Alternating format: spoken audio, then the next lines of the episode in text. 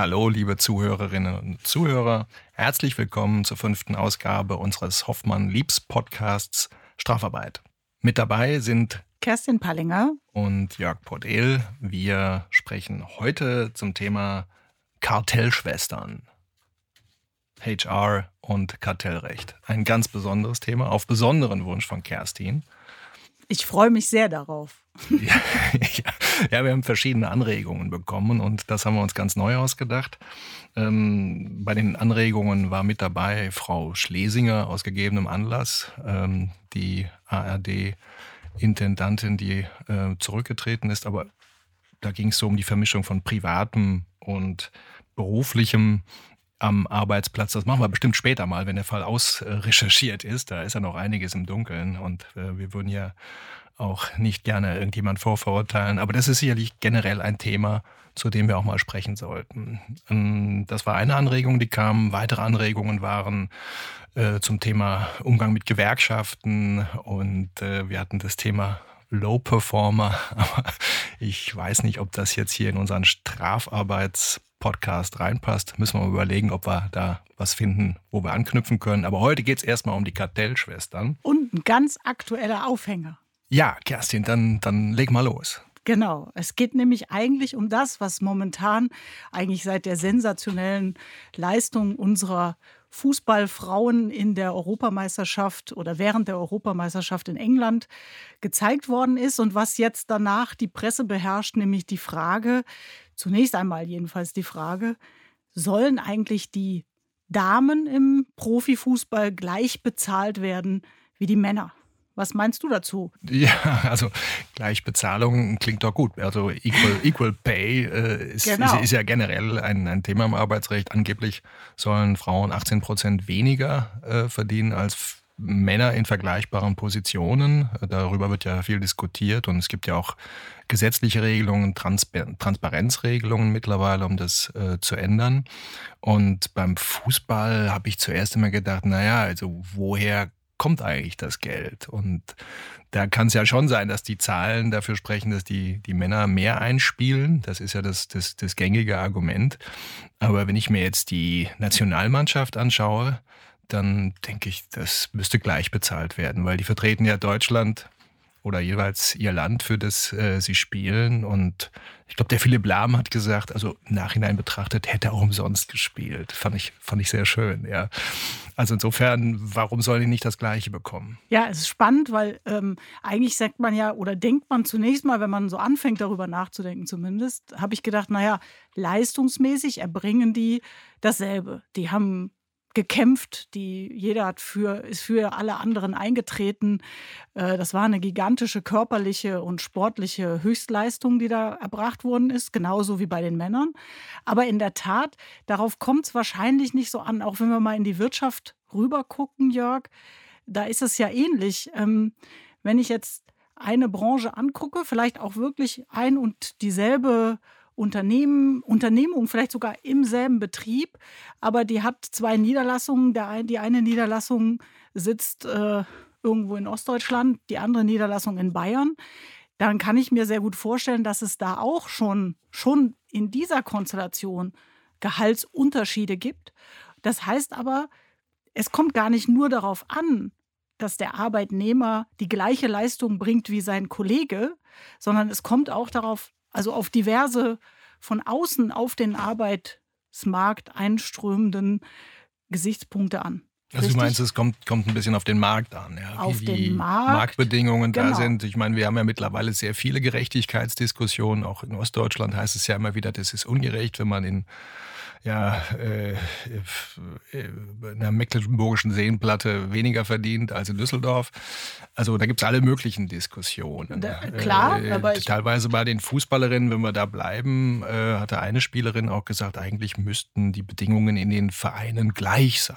Ja, das heißt, äh, auch in, äh, ob man jetzt in Wolfsburg spielt oder in Hoffenheim, das ist egal, die müssten gleiche Bedingungen haben. Jedenfalls müssten die ein Mindestgehalt haben, sagt sie und vielleicht sogar auch ganz gleiche Bedingungen, damit sie sportlich dann auch äh, faire Bedingungen haben im Wettstreit. Das fand ich jetzt auch sehr gewagt, die These. Ja. ja, das ist halt für mich jetzt als Kartellrechtlerin halt wirklich das Einfallstor, der Weg in eine ganz andere Diskussion, die aber genauso aktuell ist im Grunde wie die äh, Diskussion, die wir gerade führen über die Gleichbezahlung von Frauen und Männern im Fußball, nämlich die Frage, ähm, gleiche Gehälter, vielleicht Abstimmung von Gehältern, ist das eben kartellrechtlich auch etwas. Und ähm, tatsächlich muss man sagen, gibt es da einen wunderbaren Beispielsfall aus Mexiko, der äh, auch gar nicht so alt ist, nämlich nur ein paar Monate alt. Da hat die mexikanische Kartellbehörde eben ein Kartellverfahren im Frauenfußball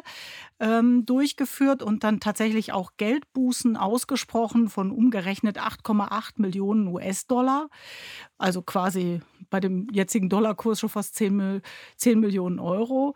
Ähm, und kam eben zu der Erkenntnis, oder man hat eben äh, zunächst mal ermittelt, weil man eben auch sagte, warum verdienen die eigentlich so viel weniger als die Männer?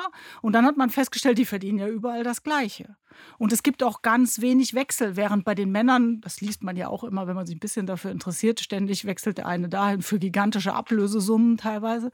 Und in Mexiko scheint das so gewesen zu sein, dass da eben auch gar keine Wechsel mehr stattfanden. Und die Kartellbehörde hat dann eben ausermittelt und festgestellt, die Vereine hatten untereinander abgesprochen, ein Rahmengehalt und eben auch eine sogenannte No-Poach-Vereinbarung geschlossen, also ähm, ein Wettbewerbsverbot. Man sollte sich gegenseitig die Spielerinnen auch nicht abwerben.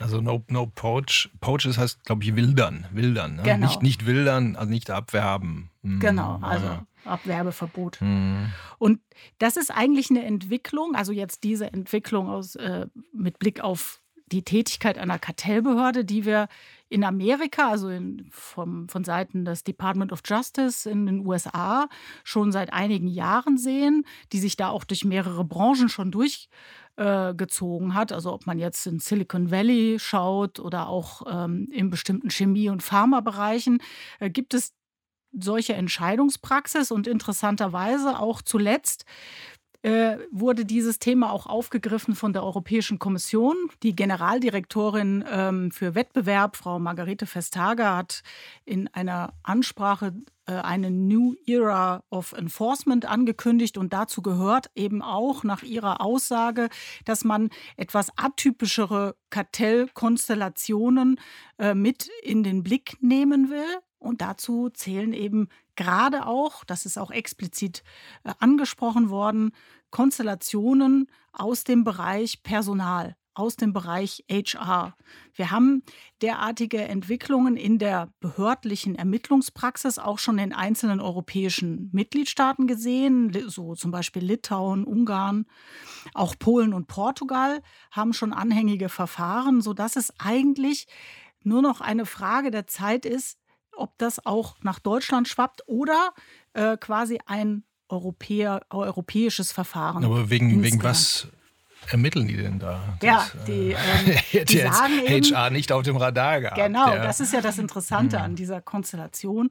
Ähm, die sagen eben, dass, also gerade in einem Zeitalter, in dem wir uns jetzt befinden, wo die Arbeitskraft echt ein rares Gut ist, wird die Arbeitskraft eben auch ein Wettbewerbstool. Ja, die Arbeitgeber stehen im Wettbewerb um geeignete, gut ausgebildete Arbeitskräfte.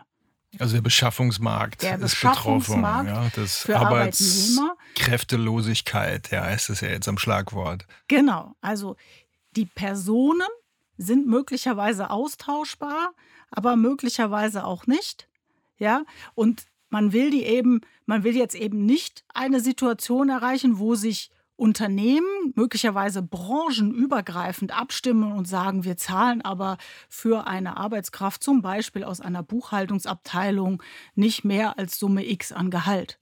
Da soll schon ein Wettbewerb um diese Arbeitskräfte auch weiterhin möglich sein. Und was man natürlich auch auf jeden Fall verhindern will, sind solche No-Poach oder wie du gesagt hast, äh, Wilderungsverbot oder Wildereiverbotsklauseln. Also mit anderen Worten, ich, ich nur übersetzt. einem ab, einen Arbeitnehmer ja. und ich, das darf ich nicht, weil das führt ja im Grunde zu einem, zu einem Nicht-Angriffspakt unter den Arbeitgebern. Ja. Verstehe. Also ich habe sowas gelesen, äh, dass es in den Niederlanden wohl Kliniken gab, die gesagt haben, wenn bei uns ein Anästhesiearzt kündigt, der kriegt nirgendwo in den Niederlanden einen neuen Job. Genau, also da ist ja, da kommt ja noch was anderes hinzu. Also die Auswirkung einer solchen Kartellabsprache, die ist ja viel unmittelbarer dann auch auf den einzelnen, auf das einzelne Individuum bezogen, weil der Arbeitnehmer ja unmittelbar ähm, davon äh, in Mitleidenschaft gezogen wird. Also noch viel stärker als jetzt von einer, ich sag mal, üb üblicherweise existierenden Preisabsprache im Markt, wo, dann, wo er dann für ein Produkt vielleicht mehr bezahlen muss ähm, oder jedenfalls keine Rabatte bekommt, was auch äh, schlimm ist. Aber hier ist es ja, hier geht es ja noch um ein viel tiefer liegendes Problem. Und da sind sich wohl die Wettbewerbsbehörden mittlerweile ja quasi weltweit oder jedenfalls in dem westlichen äh, Bereich extrem einig, dass man da ähm, den Riegel vorschieben muss. Erstaunlich, ja, wie der Markt sich verändert. Ich komme ja aus so einem Babyboomer-Jahrgang, ja, und bei uns waren halt überall zu viele Leute, also keine mhm. Lehrstelle, kein Studienplatz. Und äh, der erste Job, das war, ich glaube, 1 zu 300 war das. Die ja, ja, genau. Ja. Und jetzt sind wir genau anders. Ja. Und das sieht man ja auch überall. Ja, ja. tolle Zeiten für Headhunter. Ja, also, ähm, was heißt das für deine Mandanten oder unsere gemeinsamen Mandanten? Man muss eben das Thema Kartellrecht nicht an der Vertriebsabteilung oder vielleicht noch am Einkauf enden lassen, sondern es geht weit darüber hinaus. Mittlerweile muss auch die Arbeitsdirektion und die Personalabteilung sich mit diesem Thema mal auseinandersetzen und man muss eben Grenzen ziehen. Worüber darf ich eigentlich bei Veranstaltungen, bei Verbänden oder auf Messen noch mit meinem Netzwerkkollegen, der vielleicht in der Personalabteilung eines ganz anderen Unternehmens, möglicherweise sogar einer völlig anderen Branche sitzt, noch sprechen? Und worüber nicht. Das ist erstaunlich, weil es gibt ja Arbeitskreise, die äh, ja genau diesen Informationsaustausch vielleicht jetzt nicht zu zahlen, das könnte vielleicht nebenbei mal passieren, ja, ähm, forcieren, die, die eben ähm, auf der Arbeitgeberseite die, die Lage äh, eben im Austausch betrachten, um das ganz allgemein zu sagen. Das heißt, die müssten nach, nach deiner Anordnung besonders aufpassen. Ja, ja, ja die, also das äh, Department of Justice in den USA hat bereits äh, Antitrust Guidelines for HR Professionals rausgegeben. Findet man auch im Internet äh, auf der Webseite da. Deswegen können wir nur empfehlen, eben, wie gesagt, die HR-Abteilung in Kartellrechtsschulungen jedenfalls zu integrieren und explizit auf Probleme hinzuweisen, um da eben so ein bisschen das Unrechtsbewusstsein ähm, zu schulen, weil das ein Bereich ist, der halt neu ist und also nach meiner Erfahrung ist das ganz oft so gewesen, dass große Kartellverfahren anlaufen in Bereichen, wo früher nie einer drüber nachgedacht hat und die Unternehmen laufen so rein. Also sie hatten vielleicht irgendwie eine Bereichsausnahme, für sie galt das Kartellrecht aus irgendeinem Grund nicht. Dann wird es aufgehoben, aber sie arbeiten so weiter, wie sie bisher gewohnt waren, weil sie ja auch das Unrechtsbewusstsein nicht hatten. Und dann wachen alle auf, wenn die Kartellbehörde gekommen ist, eine Durchsuchung stattgefunden hat und das Verfahren aber schon läuft und dann ist es halt zu spät. Interessant, weil ja gerade auf der anderen Seite ist ja das Kartell äh, die Regel. Ja, also Arbeitnehmerinnen und Arbeitnehmer dürfen sich ja zusammenschließen. Das ist ja sogar im Grundgesetz so explizit vorgesehen. Die Koalitionsfreiheit gilt ja auch für Gewerkschaften, ja, beispielsweise, die wären ja dann in deinen Augen auch ein Kartell. ja, da muss man aufpassen, weil die, also ich, da würde ich sagen, die Gewerkschaften, ähm, die sind ja, die agieren ja in diesem Fall als Vertreter der Arbeitnehmer und äh, der Arbeitnehmer als solche kann nicht gegen das Kartellverbot verstoßen weil das Kartellverbot richtet sich an Unternehmen. Mhm, und damit soll ja eine Ungleichheit ausgeglichen genau, werden. Genau, also deswegen, ja. außerdem kann man natürlich auch zusätzlich darüber nachdenken, also dass es die Tarifautonomie gibt im Grundgesetz, wie du es ja schon angesprochen hast. Ähm, das ist ja auch ein, ein wesentlicher Wert unserer Grundrechtecharta. Und ähm, wie der jetzt im Verhältnis zum Kartellrecht steht, das wäre natürlich also spannend. Also Tarifverträge zu, als große äh, Kartellverträge, ja. also wäre das für eine Doktorarbeit. Sehr ja, interessant, habe ich genau. noch nie genau. gehört, aber. Das, das, ich, also das, das ist sicherlich, weil das Thema ist halt wirklich sehr aktuell. Genauso ja. aktuell eben wie äh, die Equal Pay-Diskussion in unserem deutschen Frauenfußball ist auch dieses Thema eben sehr aktuell. Sehr spannend. Also du glaubst, da, da kommt noch was, ja. Gibt es denn eigentlich Verfahren in Deutschland, die, die bisher bekannt geworden sind dazu? Nein, bisher nicht. Es gibt nur ähm, zwei Verfahren, eins von der Kommission und auch eins vom Bundeskartellamt, wo zumindest am Rande, also da gab es eben echte, also echte typische, sage ich mal, Kartellverstöße, wie man sie kennt, also Preisabsprachen, Gebietsabsprachen, Kundenaufteilung.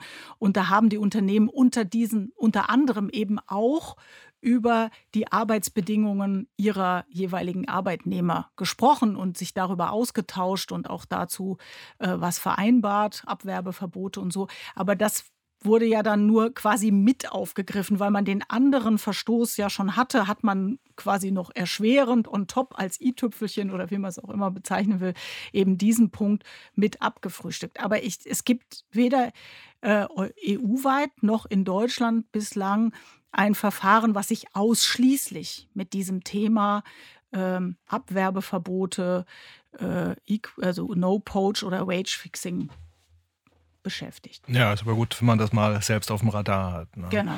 Zum, zum Fußball fällt mir noch ein, äh, dass, da gab es einen, einen Kommentar, ich glaube in der Zeit war es, äh, da sagte er, also Equal Pay hätten wir ja schon im Frauenfußball, der dadurch verwirklicht ist, dass die Frauen einfach besser Fußball spielen, ja, also weiterkommen in ihren Turnieren.